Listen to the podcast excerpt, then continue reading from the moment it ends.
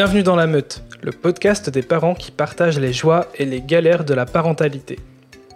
Si toi aussi tu veux rejoindre La Meute, retrouve un nouvel épisode un mercredi sur deux et n'oublie pas de t'abonner au podcast sur ton application préférée. Bonne écoute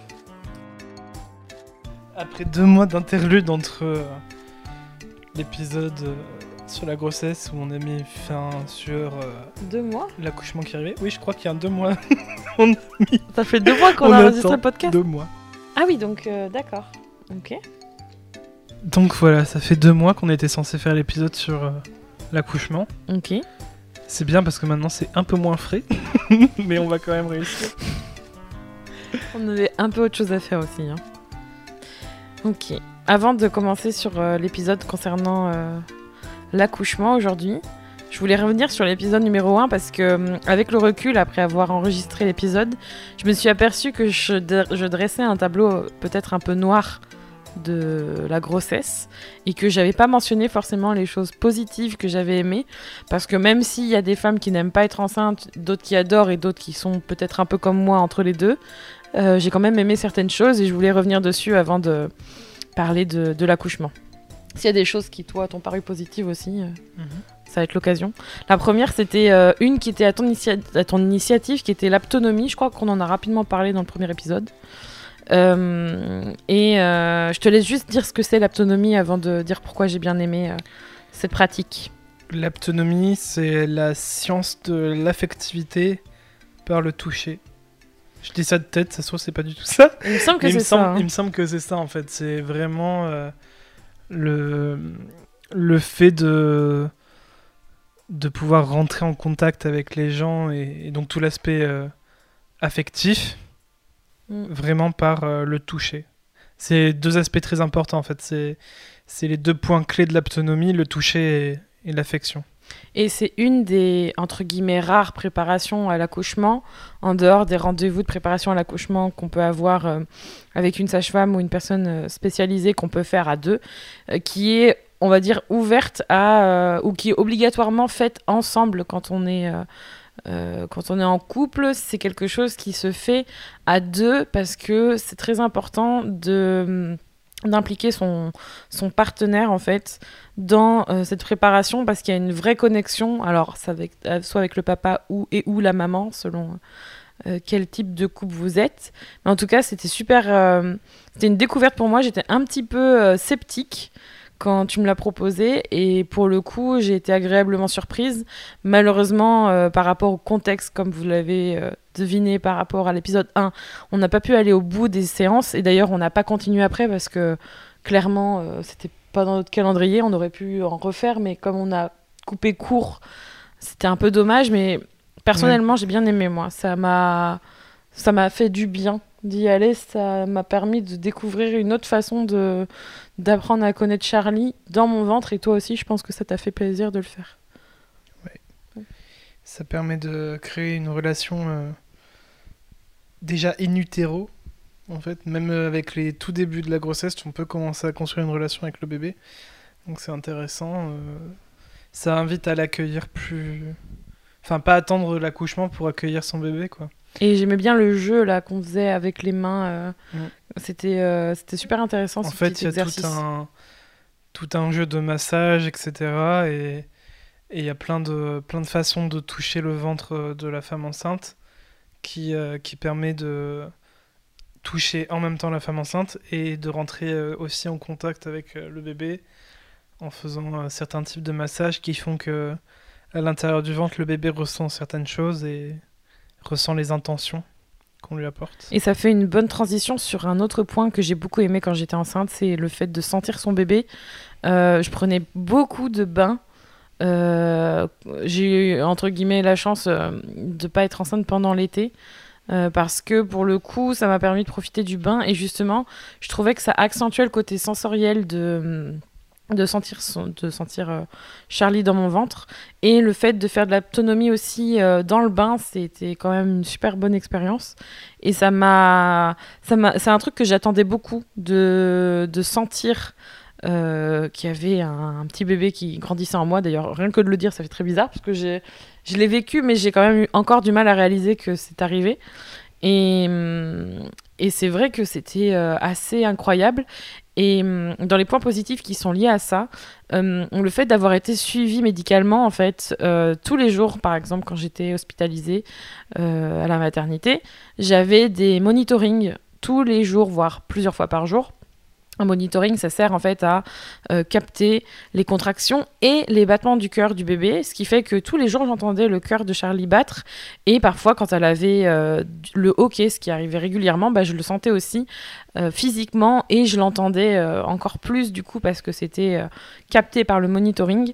Et ça c'est un truc que je trouvais super super agréable, c'était comme un rendez-vous. Et c'est comme les échographies. Ouais voilà, mais plus souvent plus souvent. Et je me souviens que bah, quand j'étais à la maternité, je t'envoyais le la petite vidéo ou un petit, une petite image de, du monitoring du matin euh, euh, pour te montrer euh, son rythme cardiaque ou voilà, voir comment ça se passait. Et, et, voilà. Et oui, on parle de toi. Elle est, elle est en train de téter en même temps que je suis en train de parler. Et elle me regarde. elle me regarde avec ses grands yeux. Oui, c'est moi.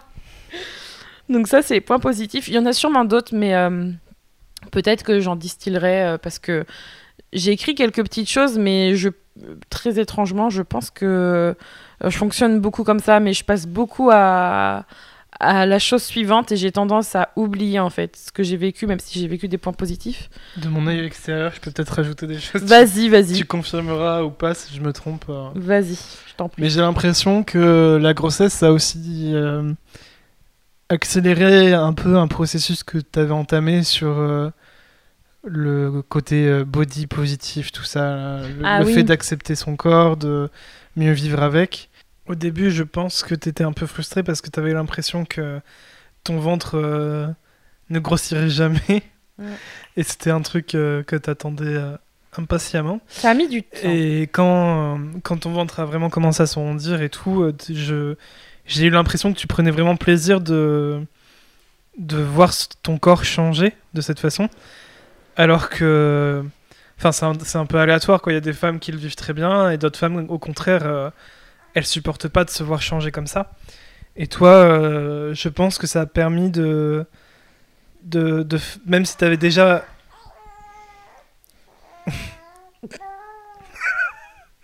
ce que je disais au début, c'est que tu avais déjà entamé ce processus, mais je pense que ça a permis de le renforcer et de, vraiment continuer à faire la paix avec ton corps. De l'accepter plus. C'est vrai. Vous allez peut-être entendre des bruits de bébé. Hein. C'est parce que Charlie, elle est juste à côté. Euh, oui, carrément. Et même, euh, je, je, Comment dire? Ouais, ça m'a fait, ça m'a fait vachement du bien de m'arrondir encore plus. Parce que j'étais déjà. Ouais, ronde avant, comme dit Charlie. Hein ouais, carrément. Tu veux faire un podcast, toi, en fait, dans la vie. et hum, je me touchais pas mal le ventre, en fait. Et même après, en fait, euh, avoir accouché, j'en je j'en parle déjà, mais je, je, me suis pas mal touché le ventre ensuite. C'est quelque chose qui m'apaisait beaucoup et je pense que c'est vrai que ça m'a permis aussi d'accepter euh, encore plus mon corps, même si je l'acceptais déjà, je pense, bien avant et d'être plus à l'aise. Mais c'est vrai que ça a fait aussi un travail par rapport à l'allaitement que je pourrais aborder, à mon avis. Et c'est vrai que je pense que contrairement à d'autres, comme tu dis, j'étais pas mal à l'aise avec mon corps. Le seul truc qui m'a rendu mal à l'aise, euh, c'est plus le côté physique où tu es essoufflé et que tu, tu te sens énorme parce que du coup, t'as pas l'habitude d'être comme ça, mais c'est juste physiquement, quoi. Au bout d'un moment, tu es fatigué, mais pas dans le sens euh, visuel, si, si on peut dire. Et c'était pas quelque chose que j'ai détesté, au contraire, c'était agréable. On va passer au sujet de, du jour qui était donc l'accouchement. Et on vous avait laissé sur, euh, du coup, le séjour à la, le séjour à la maternité, où euh, justement, ben, c'était euh, pas du tout comme prévu. Et hum, avant de vous raconter le déroulement de l'accouchement, je voulais revenir justement sur le projet de naissance qu'on avait parce que du coup c'est lié directement à l'accouchement et je pense que ça peut avoir un impact en fait sur le récit qu'on va avoir après pour vous donner un peu de contexte. Et euh, un projet d'accouchement, c'est quelque chose, un projet de naissance plutôt, c'est quelque chose qu'on qu'on demande pas mal. C'est quelque chose qui est un peu galvaudé, euh, que on dit voilà, il faut écrire vos souhaits, etc. Il euh, y en a qui prennent ça très très au sérieux et qui en font euh, un, truc sur papier, limite un petit carnet. Puis il y en a d'autres qui notent un peu comme nous à la volée trois choses sur un sur une application de notes sur son téléphone, histoire d'avoir quand même des informations à délivrer. Et hum, notre projet de naissance, enfin en tout cas pour moi, c'était important de pouvoir choisir l'endroit où euh, je pourrais accoucher et d'avoir ce choix-là. Donc j'avais choisi. T'avais quand même des trucs très précis. Ah oui, mais, mais j'ai lâché sur la fin. Hein. oui, oui. Mais, non, mais au début, tu dis, tu dis que t'avais écrit quelques notes sur ton portable, mais bon, c'était un peu au-delà de ça. Il y avait des choses euh, très carrées. Hein. Il y avait des trucs. Mais ah oui. Alors, mais Genre, t'as dit, je ne veux pas d'épisiotomie. C'est ça. Je voulais pas d'épisiotomie. Alors, mais j'ai écrit plusieurs trucs, mais j'ai pas dit que c'était pas carré. Hein. Ah oui. C'était des trucs très. Euh, fallait pas déconner, quoi. Mais déjà, je voulais accoucher dans une clinique particulière. Et c'était la plus petite clinique. Je crois que c'était une où il y a euh, très peu de gynéco, des, des chambres privées, voilà, quelque chose de loin du monde hospitalier où il y a beaucoup de monde et tu sens que c'est un peu à la chaîne, tu vois.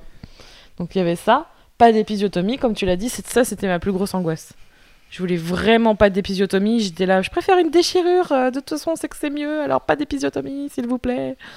Euh, qu'est-ce que j'avais mis d'autre sur ma liste La tétée d'accueil. Ouais, le pot à pot. Le pot à pot. Que tu sois tout le temps là, de A à Z, même, euh, même si je devais faire une césarienne, évidemment hors urgence, parce que je pouvais le comprendre, mais quand même que tu sois là tout le temps. Euh, que je voulais la péridurale. mais au moment où je le souhaitais, et je crois que mais ouais, je crois que hum, je, je, pouvais peut-être même avoir le choix de l'avoir euh, vraiment au dernier moment. Sur ma liste, j'avais mis un truc comme ça. Mmh. Enfin bref, pour pouvoir bouger et tout. Je réfléchis, est-ce que j'ai vu de mis autre chose? De boire et de manger.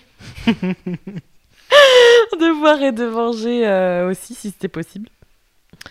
Euh, et puis euh, de faire euh, de, voilà de me laisser le de me laisser mon bébé le plus longtemps possible quoi de pas direct le prendre pour faire des soins si besoin etc voilà ce genre de choses est-ce que tu vois d'autres trucs? Non mais en gros et au final, dans la réalité, le projet de naissance, on l'a donné à personne. Ouais, alors oui et non, en fait. c'est pas forcément vrai. Hein. Bah, je suis pas d'accord avec toi. Hein. Au final, quand t'as accouché, on ne l'a pas donné aux sages-femmes qui sont occupées de nous. Eh ben, Ouais, mais en fait, tu te trompes. Parce qu'en fait, euh, j'ai été hospitalisée un mois et demi.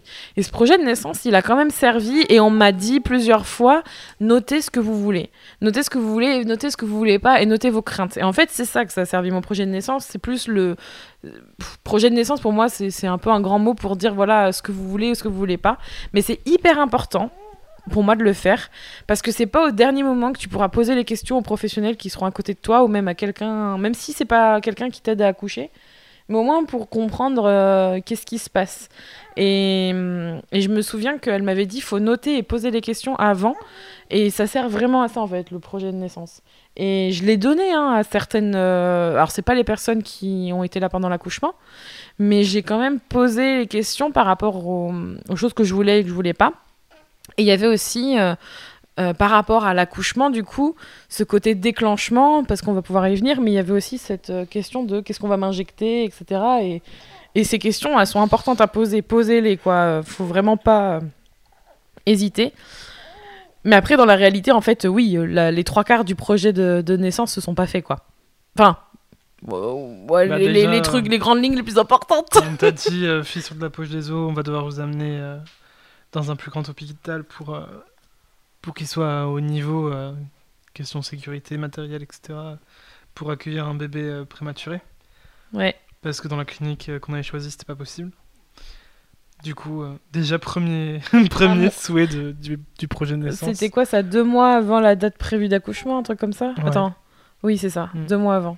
Donc deux mois avant, déjà, je voyais mon, le, truc le plus important pour moi, c'était le choix du lieu où je pouvais accoucher, se faire défoncer. C'était foutu. j'étais trop mal. ben ouais, j'étais trop mal. Et, et franchement, euh, ça a été un coup dur. Je me souviens, je l'ai vraiment, vraiment mal vécu. Donc il y a eu ça. Euh, et après, on va un peu raconter comment ça s'est déroulé l'accouchement, Mhm. parce que pour le coup, euh, euh, pour le coup, ça n'a pas été un accouchement. euh, Alors, j'aime pas ce terme-là. C'est pas un déclenchement naturel, tu vois. Bah, le suite, déclenchement une, n'était pas euh, naturel, mais ouais. l'accouchement lui-même, si. Enfin, Ouais, je sais pas. Je trouve que ça met dans une case et euh, on peut aussi mal le vivre parce que c'est vrai que j'ai. Je me souviens que avant justement qu'on me déclenche, parce que spoiler alert, on m'a déclenché. Être déclenché, ça veut dire qu'on déclenche avec des produits. Euh, on les- provoque l'accouchement artificiellement. Exactement. Euh, J'avais espoir que euh, ma poche des os, ou du moins les contractions de travail, se fassent naturellement avant qu'on me déclenche. Et je m'étais dit, c'est bon, ça va peut-être se faire genre la veille ou euh, quelques jours avant, comme ça, ça sera resté au maximum dans le ventre et La tout. méthode à l'Italie. La méthode à l'italienne. euh, on va essayer les trucs et tout qui fonctionnent. Alors, j'ai pas essayé tous les trucs euh, tisane, euh, etc. On a essayé quelques trucs, mais c'est pas, ça a pas fonctionné quoi. Clairement, clairement, c'était pas ça quoi. Il- enfin, t'avais envie, t'avais envie de rester dans mon ventre. Eh oui, t'avais envie de rester là-dedans. Et tu serais peut-être même bien resté encore un peu, je pense. Ouais. Donc, Du coup, on m'a déclenché. Première étape de déclenchement, euh, le tampon. euh, Ouais. hum, On m'a- je sais plus quoi là. Du coup, on m'a déclenché à euh, 37 semaines. Donc c'est... euh, À cause du risque d'infection euh, ouais. suite à la poche des os, en fait, ils- comme il y a un risque d'infection potentiel, ils se disent il faut qu'elle sorte le plus vite possible, mais d'un autre côté, on veut qu'elle ait le temps de se développer euh, le plus possible. Et donc en fait, quand tu prends ces deux extrêmes, le milieu c'est 37 semaines. Et donc en fait, 37 semaines, c'est le moment où. euh, Aujourd'hui, c'est 37 semaines. Il faut savoir qu'il y a quelques années, c'était 36. Et avant, c'était 35. 34 même. je crois. Ouais. Et ça, encore, ça se trouve, l'année pro- les médecins me disaient, ça se trouve, l'année prochaine, ce sera 38. Mm.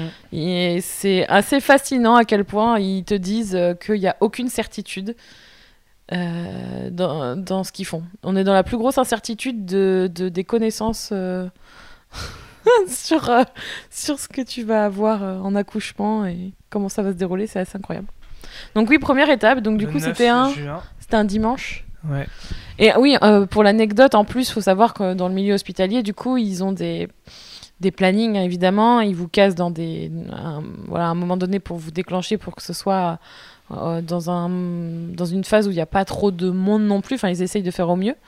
Et euh, je me souviens que la veille, enfin dans la nuit en tout cas, il m'avait dit euh, si on vient pas vous réveiller, parce que t'étais resté dormir avec moi, si on vient pas vous réveiller, c'est qu'il y a trop de monde et que ça se fera pas. Donc même le, matin même, en fait, on aurait pu très bien ne pas me déclencher quoi. Mhm. Parce qu'il y a parce qu'il y a trop de monde, etc. Et euh, là, il y a quelqu'un qui vient et tout et qui nous dit bon bah c'est bon.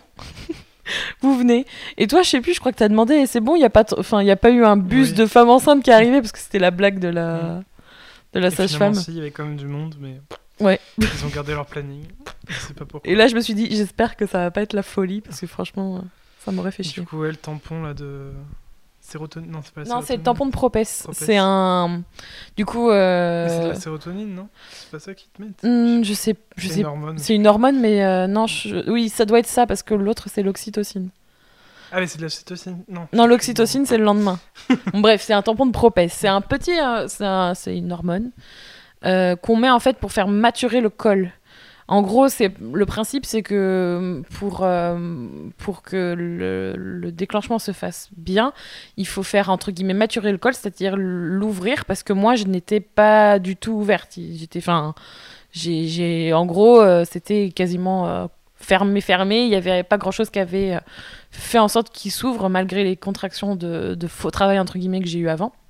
Donc, il faut maturer ce col pour qu'il s'ouvre et ensuite on peut mettre l'ocytocine pour avoir des contractions et pas l'inverse parce que sinon tu souffres pour rien et ton col eh ben, il peut très bien ne pas bouger et du coup ça sert à pas grand chose. Donc c'est ce qu'on m'a expliqué, hein. je, répète ce qu'on m'a expliqué à l'hôpital.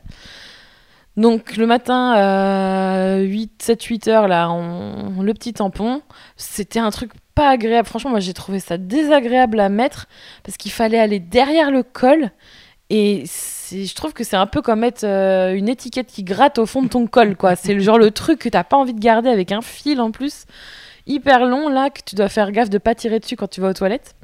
Donc tu marches un peu comme un canard au départ. Donc ils te mettent ça, ils te font un monitoring de deux heures pour vérifier et euh, bah, la journée elle passe. Elle est longue la journée. T'as des contractions. Ouais. Et à partir de 16h, t'as des grosses, grosses, grosses contractions. Et tu crois que c'est bon et tout? La sage-femme a dit Oh, bon, bah alors vous allez marcher pour accélérer le truc, comme ça après, euh, ça sera bon, quoi. Merci Rémi pour ce. Du coup, on a marché pendant une heure. on a fait tout le tour de l'hôpital pendant une heure à pied. T'as bien douillé. C'était ouais, franchement, je crois que ça a été les pires contractions. euh, Les pires contractions de, de, bah de, de, faux travail que j'ai eu. Et bizarrement, quand on rentre, ça se calme. J'en ai eu jusqu'à 21h, purée, j'étais Et quand la dégoûtée. sage-femme regarde, euh, le col a pas bougé. Super. Et moi, je suis là, putain, j'ai souffert, pourquoi? Parce que ça faisait vraiment mal. J'avais euh, vraiment le sentiment que ça faisait quelque chose. En fait, c'est ça qui est dur. Je, si vous écoutez ce podcast, c'est que euh, vous avez peut-être vécu ça ou vous allez le vivre, j'en sais rien. Mais en tout cas, sachez que. euh, Déjà, j'aime pas le nom des contractions de faux travail. D'ailleurs, la sage-femme le disait, ça sert toujours à quelque chose. Mais sur le moment, ben, on le voit pas. Et ça fait mal. Et c'est relou parce qu'on Bah, dit c'est bon, c'est bon. Et en surtout fait, quand non. la sage-femme te dit euh, bah, le col est toujours euh, au même endroit, il a toujours pas bougé, C'est euh, c'est sûr que t'as l'impression que ça sert à rien. Après, en fait, tu vois pas tout ce que ça modifie à l'intérieur de toi et En fait, même les sages-femmes peuvent pas tout mesurer. Honnêtement, même si vous avez sur le papier ou physiquement vous voyez pas ou qu'on vous dit ça a pas bougé, gardez quand même à- l'esprit que ça prépare votre corps parce que sinon vous allez vous allez vraiment euh, comme si vous comme moi en fait vous allez vous sentir mal parce que moi à la maternité au bout d'un moment ça faisait ça faisait plus de trois semaines que j'avais des, des contractions comme ça euh, à me faire euh, perfuser du, du spasmon pour m'endormir. Bah ça ça m'a vite saoulé quoi. J'ai ouais j'étais pas bien. Donc là je me suis dit bon. Et après, en fait, ce qu'il faut aussi savoir, c'est que il t'avait dit aussi que comme tu avais perdu du liquide amniotique à cause de la fissure, les contractions que tu peux avoir euh, pendant la grossesse, toi, tu les ressentais euh, beaucoup plus fortes parce qu'il y avait moins de liquide pour amortir euh, ah les oui contractions, en fait. trop bien la totale c'est pour ça aussi qu'elles étaient plus douloureuses, sans être entre guillemets des vraies contractions. C'est ça. Donc bah il est 9h, je suis en train de manger mon pauvre houmous entre nuit. deux contractions et on me dit bah, allez hop, ouais. À demain. à demain, une bonne, une bonne nuit de sommeil avec un ventilo parce qu'on crève de chaud. Mm. Donc euh, et du coup là c'est pareil euh, le lendemain, on c'est obligatoirement un deuxième, une deuxième phase de déclenchement, mais là on me dit clairement euh, Vous remonterez plus dans votre chambre. en gros Quoi qu'il euh, arrive, euh, vous remonterez pas sans votre fille. Ah d'accord, ok. Mais c'est un peu bizarre quand on te dit ça. Quand tu... C'est un peu comme si t'allais à Disney. Tu dis ah ouais, je vais enfin y aller, tu vois. Donc on dort, non sans mal parce que je continuais quand même euh, à avoir un peu mal et aller aux toilettes euh, toutes les heures. Quelle joie. Et du coup le lendemain, euh, pareil, 8 heures, ça y est, on descend. On descend. Et là on, on prend les petites affaires et tout. Ah, c'était trop cool. Je. On prend les petites affaires et on descend. Et là, je sais qu'on va euh, en salle d'accouchement. Et euh, c'est une, une aide-soignante qui m'a vue pendant tout le séjour et tout, qui, qui nous emmène. Elle tenait à nous emmener. Et elle dit Ah, bah, c'est la salle dans laquelle euh, j'ai accouché en plus et tout. J'en souviens, c'était drôle. Donc, on y va, on s'installe. Et puis, bah, là, Rémi a décidé de devenir mon gynéco. Non, mais pas aussi vite. Ah, bah, moi, je voulais le balancer, c'était trop drôle.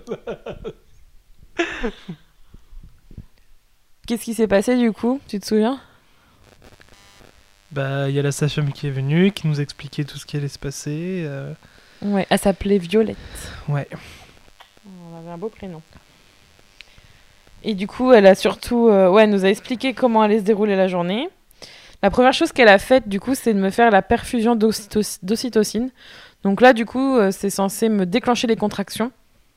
Euh, sauf que mon col n'était pas forcément vraiment accueillant. Donc, ils allaient y aller euh, à petite dose. Mais quand même, à petite dose, ça peut Mm. faire de l'effet. Donc, le deal, c'était que on vous pose euh, la perfusion d'ocytocine pour vous déclencher. Et, Et, en fait, c'est la le même péridurale. système que la péridurale. C'est deux grosses seringues qu'ils installent sur une machine.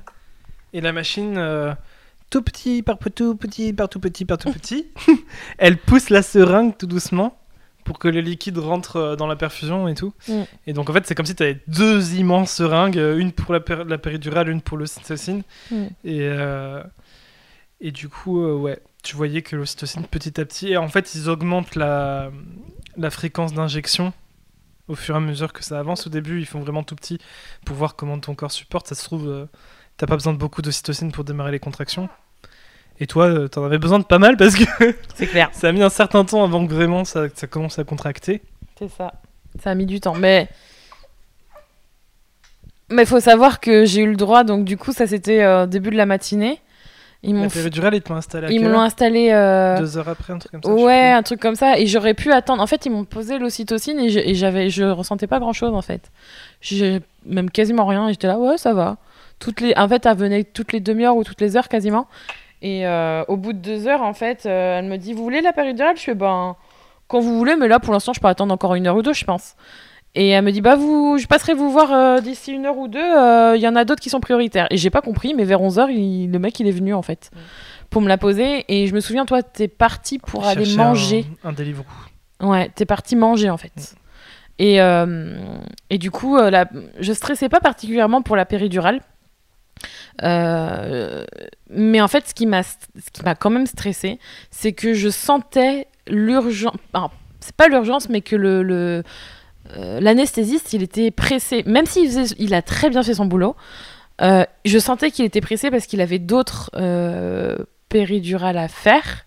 Et je crois que le jour où on m'a déclenché. Non, c'était pas férié le jour où on m'a déclenché? Le lundi, c'était pas un jour férié? Je sais plus, il y avait un truc comme ça. Mais en tout cas, euh, il y, a- il y avait pas beaucoup de monde, c'était le seul. Et du coup, il a commencé à me piquer, donc il prépare son champ et tout. Et là, il me dit arrondissez le dos comme si vous aviez deux grosses valises dans les bras. Et moi, je fais mais. Qu'est-ce qu'il me raconte? Moi, je porte jamais mes deux grosses valises comme ça pour arrondir le dos. Qu'est-ce qu'il. J'y arrivais pas. Et du coup, en plus que je sentais qu'il était pressé et tout, euh, je sais pas, il a commencé à piquer et malheureusement, il a piqué dans l'os. Donc en fait, il n'arrivait pas à aller. euh, Ça devait être horrible. il n'arrivait pas à aller au bon endroit. Donc du coup, je sentais que ça butait. Mais Ça me faisait pas trop font- mal. Ils te font d'abord une piqûre. Ah, bien sûr, ils font toujours une piqûre d'anesthésie pour pas que vous sentiez la, voilà, pas sentiez la mais c'est fou que tu ressentes pas que ça touche l'os. Ah non mais att- mais si je sentais qu'il Oui, appuyait mais ça te faisait et pas que mal, quoi. non non non, je sentais qu'il butait un peu mais il a pas non plus insisté comme un malade. Mm. Mais je sentais que il y arrivait pas et du coup bah forcément il y a aussi- il y a la sage-femme qui est venue me, me, me déstresser. Et euh, je- j'avais besoin en fait j'avais besoin de quelqu'un devant moi pour euh, m'aider à tenir la position parce que j'étais avec un ventre énorme, faut se mettre le dos arrondi, il faut faire euh, comme les valises dans les mains là, j'ai rien pigé à son truc et il faut en même temps se détendre. Donc faut se cambrer et se détendre. C'est quand même chaud. Non, le contraire de se cambrer. Enfin, il faut se s'arrondir et se détendre. C'est quand même très compliqué, je trouve. Mm. Et j'ai réussi la deuxième fois. Il m'a repiqué une deuxième fois. Et, euh, et en fait, le truc, c'est que pendant qu'il était en train de me piquer, là, j'ai senti que ça passait. Par contre, j'ai quand même senti que ça me faisait quelque chose. Euh, le truc, c'est qu'à ce moment-là, j'ai le mec, il m'a dit. Euh, alors, vous inquiétez pas, ça, vous allez euh, avoir une réaction. Mais Mais pas laquelle. mais, mais il m'a pas dit quoi. et moi j'étais là quoi? Et du coup bah j'ai senti ma jambe droite trembler je crois.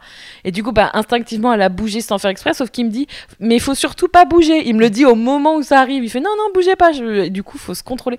Enfin j'ai quand même senti qu'il y avait une certaine précipitation euh, qui est pas de son fait. Je pense que c'est les moyens qui sont qui sont alloués à l'hôpital qui font ça. Et du coup ben il a quand même réussi à me la poser sans non sans mal. Et au final, euh, au final, il était, euh, je pense, content de m'avoir mis la péridurale parce qu'à la fin, il m'a dit Bon, je vais vous mettre une bonne dose de scotch dans le dos pour que ça tienne bien. Parce qu'avec la transpiration, il avait raison, il faisait super chaud. La transpiration et le reste, on sait jamais euh, si ça s'en va. voilà, il faut, je préfère en mettre plus que pas assez.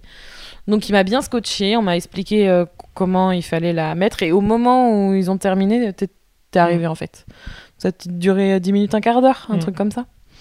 Donc, euh, donc ça, c'était la pause de la péridurale. Il devait être midi. Et, euh, et moi, j'ai commencé à avoir la dalle. J'ai commencé à avoir la dalle. Et je me souviens que euh, j'avais pas beaucoup mangé parce qu'il a fallu qu'on se presse pour aller à, à la chambre. Et j'avais une barre et, et je l'avais emmenée avec moi, la Lara Bar, là. Et je m'étais dit, bon, bah, du coup, je vais pouvoir manger. Sauf que ils m'ont posé la, ils m'ont posé l'ocytocine et j'ai demandé après pour manger et on m'a dit, ah bah non, c'est pas possible. Et j'ai là, non, je veux manger. Et boire aussi, boire, c'est pire, boire. Oh, fallait que j'attende parce que potentiellement je pouvais vomir. Surtout dans ces chaleurs. Oh, donc du coup, j'avais pas le droit de boire tout de suite et après c'était un petit verre par petit verre par petit verre, super. Ça c'était un peu le truc relou quand même. Donc voilà. Et après la suite, ben on a attendu. Ouais. On a attendu, attendu. Et il t'avait bien expliqué que t'avais le petit bouton pour te mettre de la péridurale à chaque fois que t'avais mal. Et puis, bizarrement, t'as pas utilisé le bouton. Non. Pourquoi tu utilisais pas le bouton? Bah, En fait, j'avais une dose. Quand ils te posent la péridurale, ils te mettent une dose. Donc en fait, euh, ça te fait un peu le boulot quoi pendant un temps. Puis je pouvais gérer les contractions tranquillou. Donc je me suis dit bon ben ça va, ça passe. Et finalement, bah, c'est vrai que j'ai pas appuyé sur le bouton. Et puis je me suis dit en fait, je crois vers euh, le milieu d'après-midi, euh, il devait être 14h30, 15h. Je commençais à sentir des trucs et tout. Puis je me suis dit bon ça va, j'arrive à le gérer et tout. Je vais attendre 15 minutes.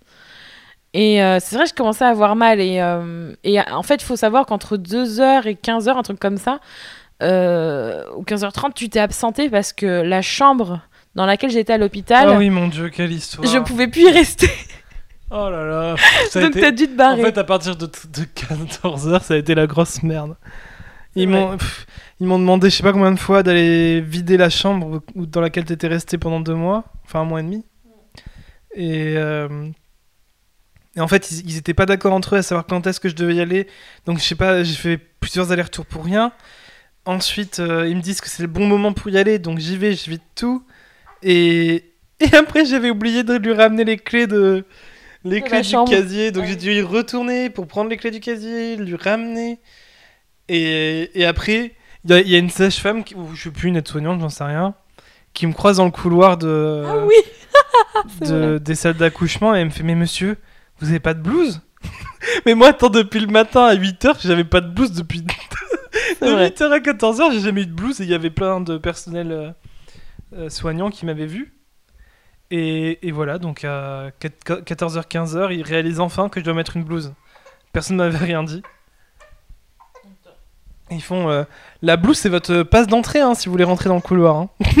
ok, d'accord, euh, pourtant je suis rentré depuis tout ce temps. Et du coup, euh, on attendait aussi d'avoir la chambre dans laquelle on serait pour le séjour post-accouchement. Et, en fait, ils savaient pas dans quelle chambre on serait. Donc j'étais ah, ok, mais avec toutes nos affaires et tout, mais est-ce qu'on est sûr qu'on aura une chambre? Parce qu'à la base, ils nous avaient dit s'il n'y a pas de chambre, s'il n'y a pas de chambre ensuite de couche, bah, vous restez dans votre chambre de grossesse euh, pathologique. Ouais, c'est ça. j'aurais- Et- Normalement, j'aurais dû rester là-bas. hein. Et là, ils nous disent maintenant vous sortez. On dit, ah, d'accord, très bien. Mais on est sûr d'avoir une chambre? Euh, Oui, Normalement, c'est bon. on sait pas laquelle, mais oui, vous inquiétez pas. J'étais, ah ouais, d'accord, je m'inquiète un peu. Avec toutes les affaires, là. Donc on a dû vider toute la chambre, les mettre tout- toutes les affaires dans, dans la voiture. Et, on a appelé sachant, ma mère. sachant qu'il y avait plus d'un mois de- d'affaires, quoi, donc c'était pas rien. Mm. Donc tout dans la voiture, et ensuite il fallait tout ressortir de la voiture pour remettre dans l'autre dans l'autre chambre. C'était la galère. Transvasement. Donc ça, c'était euh, pendant que pendant que tu faisais ça, Mm. t'as la sage-femme qui s'est dit bon, on va quand même essayer de bien percer la poche des os. hein, moi, je le sens bien. Donc elle a essayé de me percer la poche des os définitivement, enfin définitivement, oui, euh, en- pour éviter que ça fasse juste un petit trou, totalement. Et elle a pas réussi, elle a pas réussi la pauvre. Elle a essayé et tout, elle fait bon, j'arrive pas avec mon petit crochet. Elle n'arrivait pas, je la sentais euh, en train de galérer et du coup elle s'est dit bon, on va laisser comme ça puis on réessayera tout à l'heure. Elle s'en souvient encore. tu t'en souviens ou quoi? Attends. C'est de quoi ce cri? C'est parce que je dis poche des doigts, c'est souvenu qu'on lui avait gratté le crâne avec un petit crochet. Donc du coup, elle, a- elle a essayé une première fois et t'as quand même eu le temps de repartir entre temps pour qu'elle réessaye une seconde fois une heure après.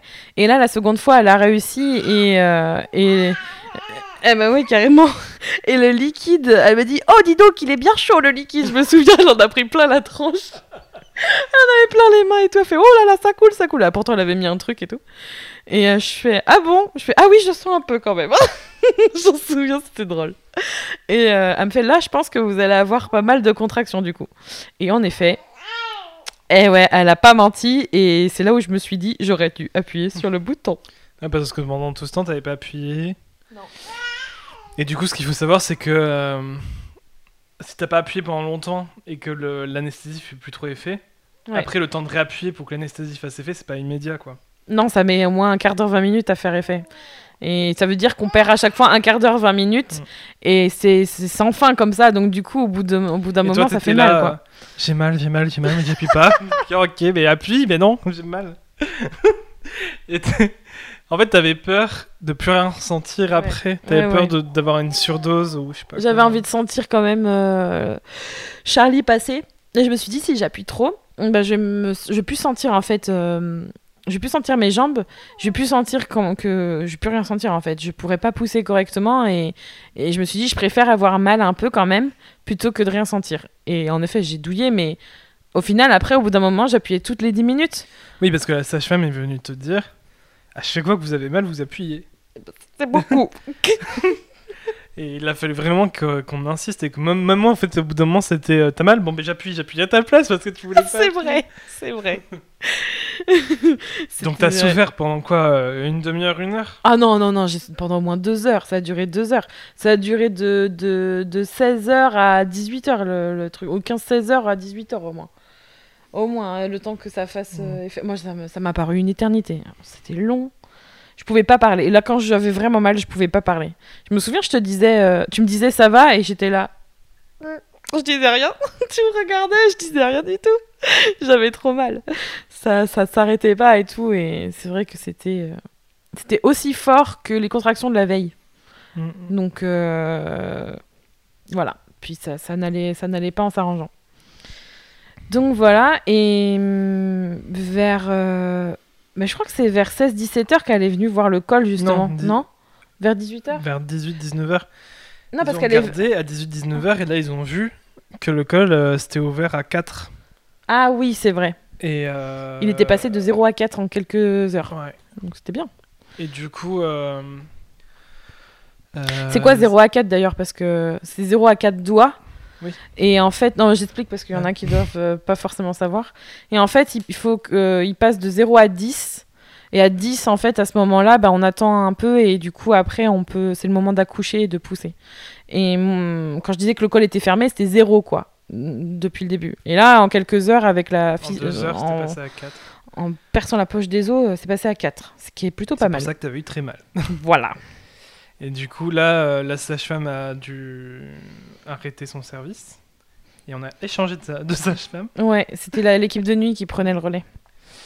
Et, euh, et en fait, à partir de ce moment-là, en une heure, t'es passé à 10. Mais en fait, euh, je sais pas pourquoi. À 20h, t'es passé à... Non, non, En même pas, hein. Ouais. en, Vers 19h30, t'es passé ouais, à vers, 10, en quoi. une heure, une heure et demie. hein, ça a été super rapide. Et, hum, et je, je me souviens, je crois que entre, de- pendant cette heure-là, on a fait des exercices là. Non, c'est après. C'était après? Une fois qu'ils ont vu que t'étais à 10, ils ont dit euh, bon, Ah bah, oui, c'est vrai. maintenant, euh, on va attendre qu'elle s'engage un peu plus. Moi, j'étais, ah, j'étais Avant dégoûtée. de pousser. Je me disais, mais non, c'est bon, 10, c'est bon, on y va. non, faut que le bébé il soit un peu engagé quoi, dans le C'est bassin. ça. Et du coup, euh, elle dit bon, bah, vous allez pouvoir faire des exercices avec le ballon. Donc en fait, on, a, on avait un gros ballon de yoga Oh. qu'on a mis euh, sous tes euh, jambes, sous Faut, tes genoux. faut juste préciser que depuis 7 heures le matin, j'étais allongée. Ouais, parce que j'avais la péridurale. Donc en fait, j'étais anesthésiée du Mm. bas du corps. Et il faut savoir qu'en quelques heures, j'avais appuyé énormément sur le bouton. Donc mes deux jambes, c'était deux ânes morts. C'était juste impossible de les bouger. Donc en gros, c'était là. Alors j'ai rigolé, mais franchement, c'était c'était bizarre de sentir que tu ne. C'est comme chez le dentiste, sauf que c'est pour tes jambes, tu vois. Tu sens plus du tout tes deux jambes et c'est lourd une jambe. Et toi, tu essayes de la soulever sur le ballon là pour faire les exercices. Et j'étais là, j'y arrive pas, Et ça après, tient voilà, pas. faire des mouvements euh, euh, faire bouger le bassin et comme ça, ça aide le bébé à descendre. Mm. Et j'ai trouvé ça vraiment bien. Enfin, c'était pas prévu dans, dans notre projet de naissance justement. Non. J'avais pas d'idée qu'il y avait ce genre de truc qu'on pouvait faire. Et je trouvais ça vraiment bien parce que du coup, euh, le partenaire qui, qui est pas enceinte et qui accouche pas, bah, il se sent un peu utile à un moment donné. Quoi. Enfin, vraiment, j'ai senti que je servais à quelque chose à ce moment-là. Et, comment tu t'es senti toute la journée, du coup, euh, mis à part. Bah, le reste du temps, je justement, je trouvais que je, je servais pas à grand chose.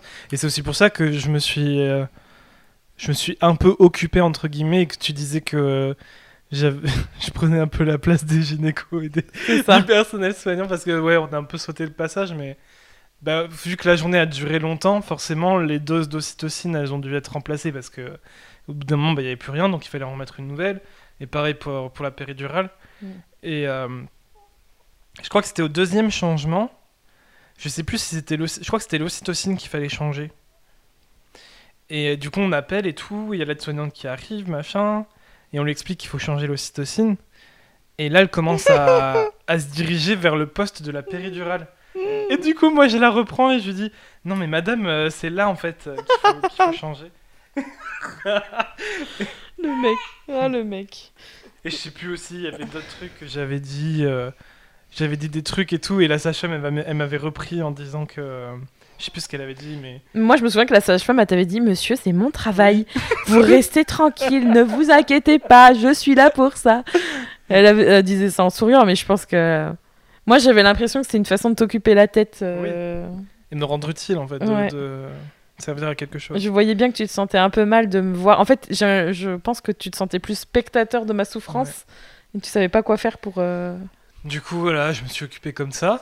et après, euh, bah, quand je devais te- t'activer la péridurale parce que tu t'arrivais pas à le faire toute seule, là aussi, je me suis senti un peu utile. et puis après, les fameux exercices avec le ballon, où là, vraiment, j'ai senti que, que je Ouais. servais à quelque chose. Et du coup, bah, j'ai vraiment servi à quelque chose parce que normalement, elle voulait revenir au bout d'une heure, je crois. Ouais. Et en fait, elle est, elle est revenue au bout d'une demi-heure. Et là, elle a vu que c'était super bien engagé, qu'il n'y avait pas Ouais. besoin d'attendre plus. Faut savoir qu'il y a un truc, je pense, qui m'a beaucoup aidé, c'est le tout ce qui est visualisation, parce qu'à un moment donné, j'ai demandé à Rémi, euh, justement, quand j'ai compris que j'étais euh, à complète et à 10, et qu'il fallait juste attendre que Charlie descende dans mon bassin pour que je puisse pousser, j'ai demandé à Rémi de me montrer comment le bébé était placé dans le bassin à ce moment-là, en fait, parce que j'avais...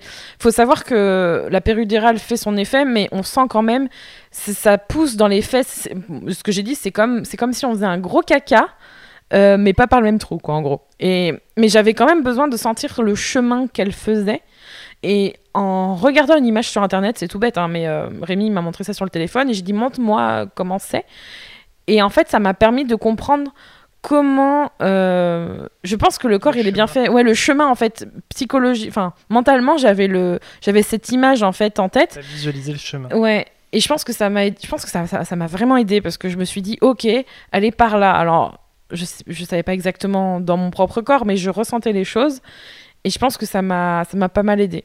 Du coup, euh, faites-vous confiance si jamais vous avez des besoins pendant euh, voilà l'accouchement. Peut-être que c'est de regarder quelque chose, un dessin ou qu'on vous explique quelque chose. Euh, plus vous êtes euh, à l'aise et en paix en fait avec avec ça et que vous savez, vous avez confiance en vous et que vous savez ce qui se passe, que vous avez la maîtrise de tout ça, mieux c'est, je pense. Donc du coup, j'ai demandé ça. Et, et on a les exercices, t'as voulu quand même les faire un peu plus longtemps, mais moi je me sentais, je me sentais pas de les continuer, je me sentais lourde et tout, c'était horrible le, le- le côté âne mort des jambes. Et je sentais bien que ça poussait quand même beaucoup. Mais je me, dis- je me disais, je, je me j'étais là, je pense que c'est bon quand même. Je pense que c'est bon quand même. Je pense qu'il y a un trou, un, gros truc là. Il y a un truc qui pousse quand même. Je trouve que ça fait quand même un peu gros là. Euh, faudrait peut-être quand même vérifier parce que même s'il faut attendre encore plus longtemps, euh, parce qu'ils avaient dit au moins deux heures. Non, une heure, je crois. Ah Une bah ouais, bah, on n'a pas Et attendu une heure. d'une hein. demi-heure, ouais, c'était bon. Et au bout d'une demi-heure, elle est arrivée, elle a fait Ah oui, quand même Bon, ben on y va. Et bah c'est parti Continuez de pousser tranquillement. Je fais Ah bon? Ah oui, parce que là, on voit sa tête. Ah oui, d'accord, ok D'accord Et euh, elle est en train. de- Il y avait quoi? Une- La sage-femme et l'aide-soignante. Et elles étaient en train de faire leur popote. Leur popote, là. En train de, de- de tout mettre en place. Alors, j'ai pas tout vu, en fait, parce que moi, j'étais plus euh, concentrée sur, euh, sur mes contractions. Et euh, là, je me souviens que j'ai juste dit une chose à la sage-femme. Je lui ai dit euh, la seule chose que je ne veux pas, c'est une épisiotomie. Et je veux pas faire caca. Et je veux pas faire caca, s'il vous plaît. Alors, du coup, elle a dit pour le caca, de toute façon, bah, je vous dirai rien. Je fais bon, bah, ça c'est fait. ok.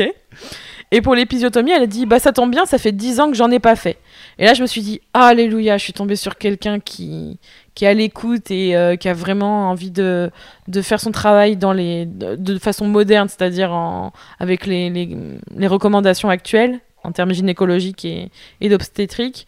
Et là, je me suis dit, ouf, c'est bon, je suis sauvée. Et, elle, et, euh, et j'avais quand même le sentiment que ça allait être euh, facile. Parce que vu comment ça. Enfin, facile dans le sens. Plus facile que ce que j'aurais cru. Parce que vu comment ça se présentait, ça avait l'air d'être genre. Euh, elle regarde un match de foot et c'est moi qui fais, le, fou- qui fais le, le match et puis on voit à la fin le résultat, tu vois. Mm. J'ai un peu eu ce, senti- ce sentiment-là. Donc, du coup, vient le moment de. de sortir, mon petit bout. Pousser. De pousser, de pousser. Et, et du coup, bah ouais, du coup, tu vois, tu t'es mis à côté de moi. Mm. Et moi, je t'ai agrippé le t-shirt. et je pense que ça s'est fait.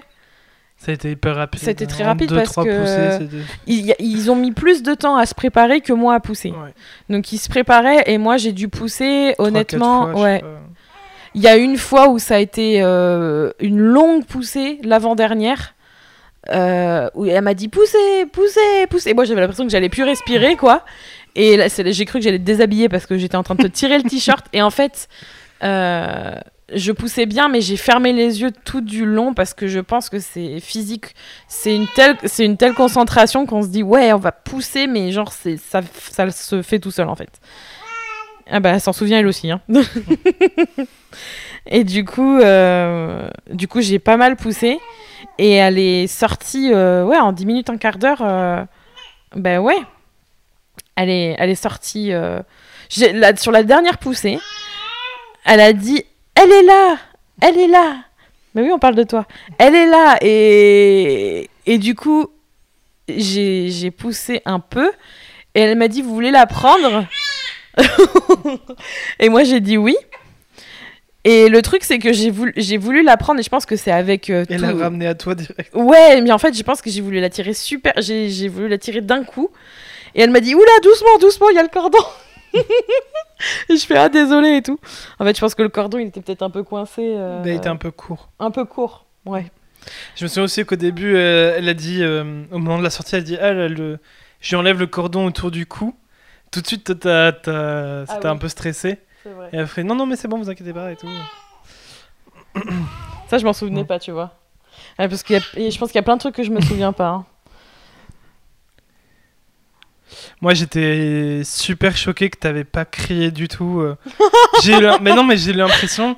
Non, mais après, en même temps, t'as regardé tellement d'épisodes de Baby Boom que des, Ah oui, des accouchements, j'en ai entendu je sais pas combien. j'ai pas raconté et- ça, mais en effet, j'ai eu ma cure baby boom. Si, tu... on l'a raconté, Ah oui. raconté dans le Ah là là. précédent épisode. Ouais, bah là, c'est juste pour le rappeler. Mais, euh, mais ouais, j'en ai tellement entendu avec tes, tes épisodes de Baby Boom qu'à chaque fois, t'as l'impression que, que les femmes, elles, elles hurlent. Elles hurlent, elles hurlent. Mais je pense que ça existe. Enfin, d'ailleurs, oui, on a entendu à côté des femmes qui hurlaient. Mais euh, du coup, t'as l'impression que c'est presque une règle, quoi. Et je m'attendais vraiment à ce que tu cries. En plus, c'est pas que t'es chochotte, mais t'es. t'es... T'es, t'es- t'es un peu sensible à la douleur, quoi, tu vois. T'es, t'es pas. Tu dis ça, mais j'ai quand même pas mal de têtes. Oui, bien sûr. Mais je veux dire, quand, quand tu te fais mal, tu cries, tu vois. Enfin, tu, tu le gardes pas pour toi. T'es Ah pas oui. du genre à. Moi, par exemple, quand je me fais mal, je suis pas du genre à hurler, tu vois. Je, je garde pour moi.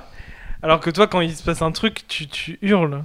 Ouais, c'est vrai. Et, et je m'attendais à ce que ce soit comme ça. Et en fait, en fait, ça semblait, ça semblait hyper facile. Enfin, j'étais, j'étais vraiment sur le cul que tu, que, enfin, je sais pas. Je trouvais que t'avais tellement bien assuré et tout. euh. Oh, c'est gentil. T'avais été trop forte. Bon, après, vive la péridurale, euh, même si ça, fait, ça fait pas tout. Mais ouais, la péridurale, Oui, ça aide sûr, bon, aussi. sans péridurale, on sait pas comment ça aurait été, mais. Ouais, mais quand même, Mm. euh, c'est ça fait quand même, euh, c'est quand même un effort physique et on le sent beaucoup plus après que pendant. Enfin, personnellement, pour euh, cet accouchement-là, ça a été le cas. Et, et c'est vrai que de la, de la, ça m'a semblé. En fait, ça a été super rapide l'accouchement, l'accouchement dans le sens, euh, oui, l'accouchement parce qu'en fait, de, de, à partir des vraies contractions jusqu'à la fin, ça a été rapide et facile euh, au final. Ouais. Et tant mieux parce qu'au final, euh, j'ai pas eu beaucoup de, de points. Parce que, en fait, j'ai pris Charlie, je l'ai posé, je l'ai posé sur moi. Moi, j'ai eu mon petit moment de. Mon petit trémolo dans la voix, ma petite larme à l'œil et tout. J'ai pas eu de. Je pensais que je pleurerais beaucoup plus que ça.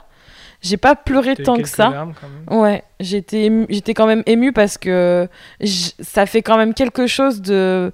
C'est comme rencontrer quelqu'un à qui on parle depuis euh, des mois, mais qu'on sait pas du tout à quoi il ressemble, et que là on va le rencontrer pour la première fois et, et qui sort de toi quand même le truc.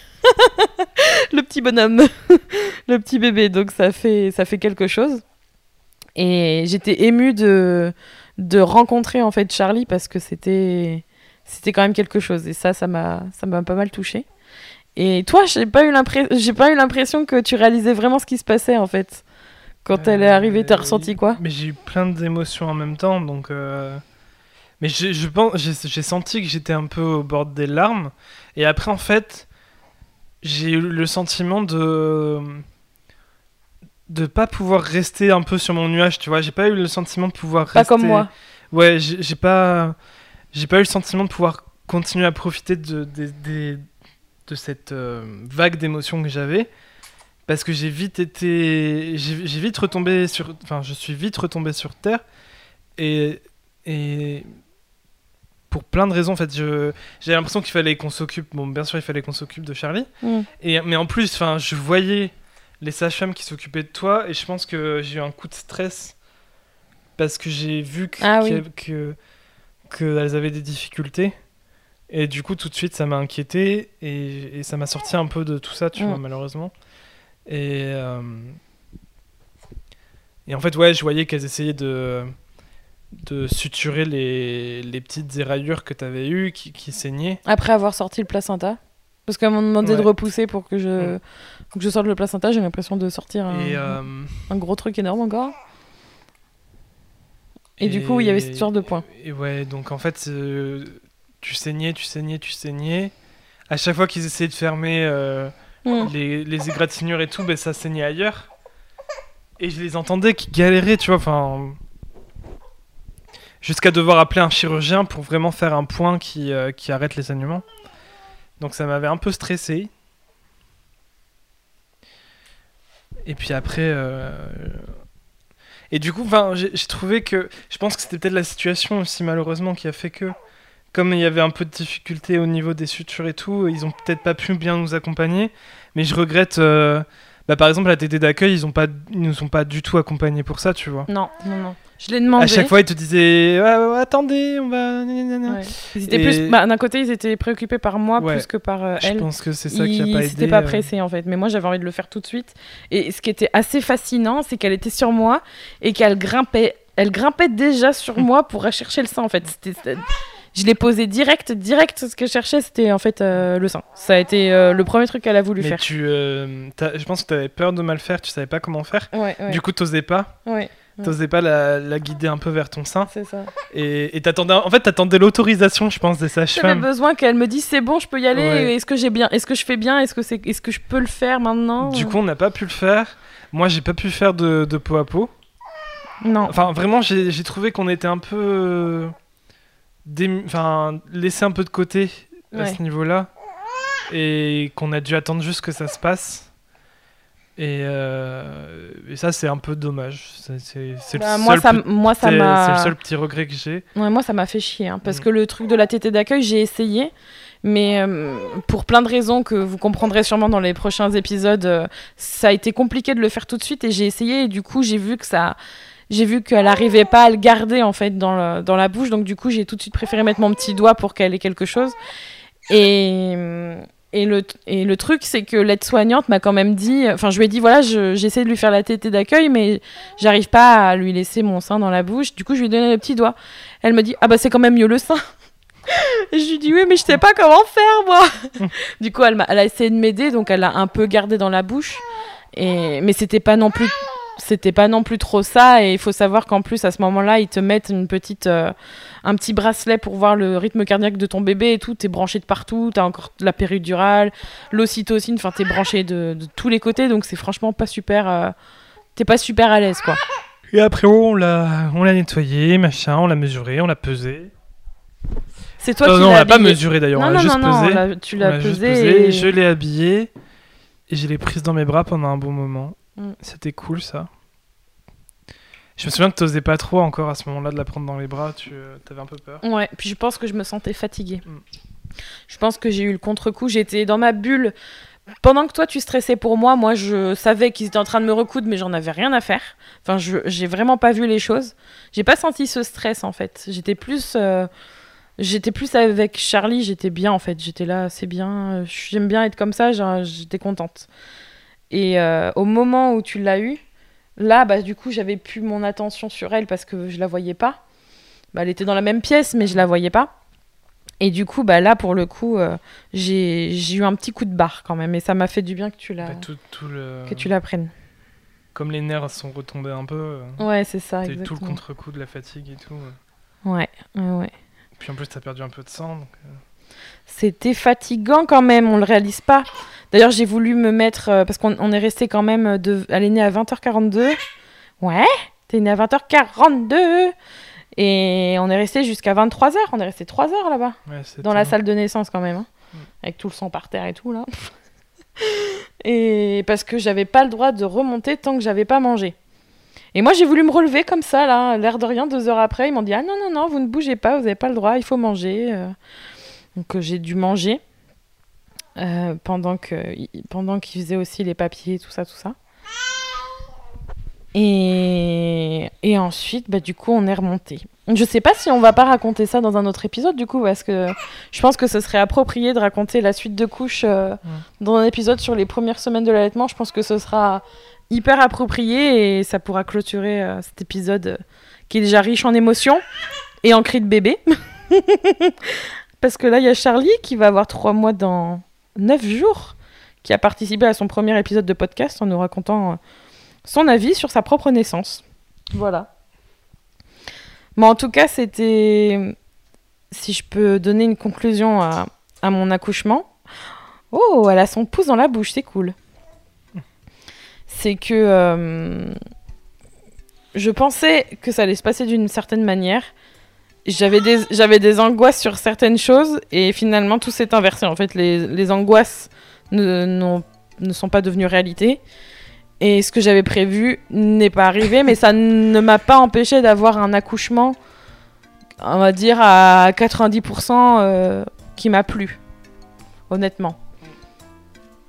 Au niveau de la gestion de la douleur, au niveau de l'accompagnement, il y a toujours des petits accros, mais honnêtement, j'imaginais ça vraiment bien pire par rapport au lieu où j'étais et pas du tout euh, ce, que j'imaginais. Voilà pour ma petite conclusion. As-tu un mot pour ce dernier- ce- cet épisode sur l'accouchement à partager? Heureux. Arreux Charlie, t'as un mot à donner euh, pour la fin de l'épisode? Ok, c'était le mot de Charlie. On vous retrouve dans un nouvel épisode de La Meute bientôt. Et merci de nous avoir écoutés. Et on vous dit à très bientôt. Merci d'avoir écouté cet épisode de La Meute, j'espère qu'il vous aura plu. Si tu veux continuer l'aventure avec nous, tu peux nous rejoindre sur Instagram avec euh, le compte kinoko.podcast ou même le compte papa.rémi dans lequel euh, je continue de partager mes aventures sur la parentalité. Comme ça, si tu veux participer à la discussion et euh, ajouter tes petits commentaires, tu peux le faire. N'oublie pas de t'abonner au podcast sur ton application de podcast préférée, euh, que ce soit Google Podcast, Spotify, Apple Podcast, c'est comme tu veux. Et puis n'hésite pas à tester les autres podcasts que l'on fait avec Julie sur Kinoko Podcast, tu peux retrouver pareil sur SoundCloud et toutes les autres applications. Tu partages euh, les Kinoko Podcast autour de toi, ça nous fait vraiment super plaisir et encore une fois un grand merci. Sur ce, je vous dis au prochain épisode et à très bientôt.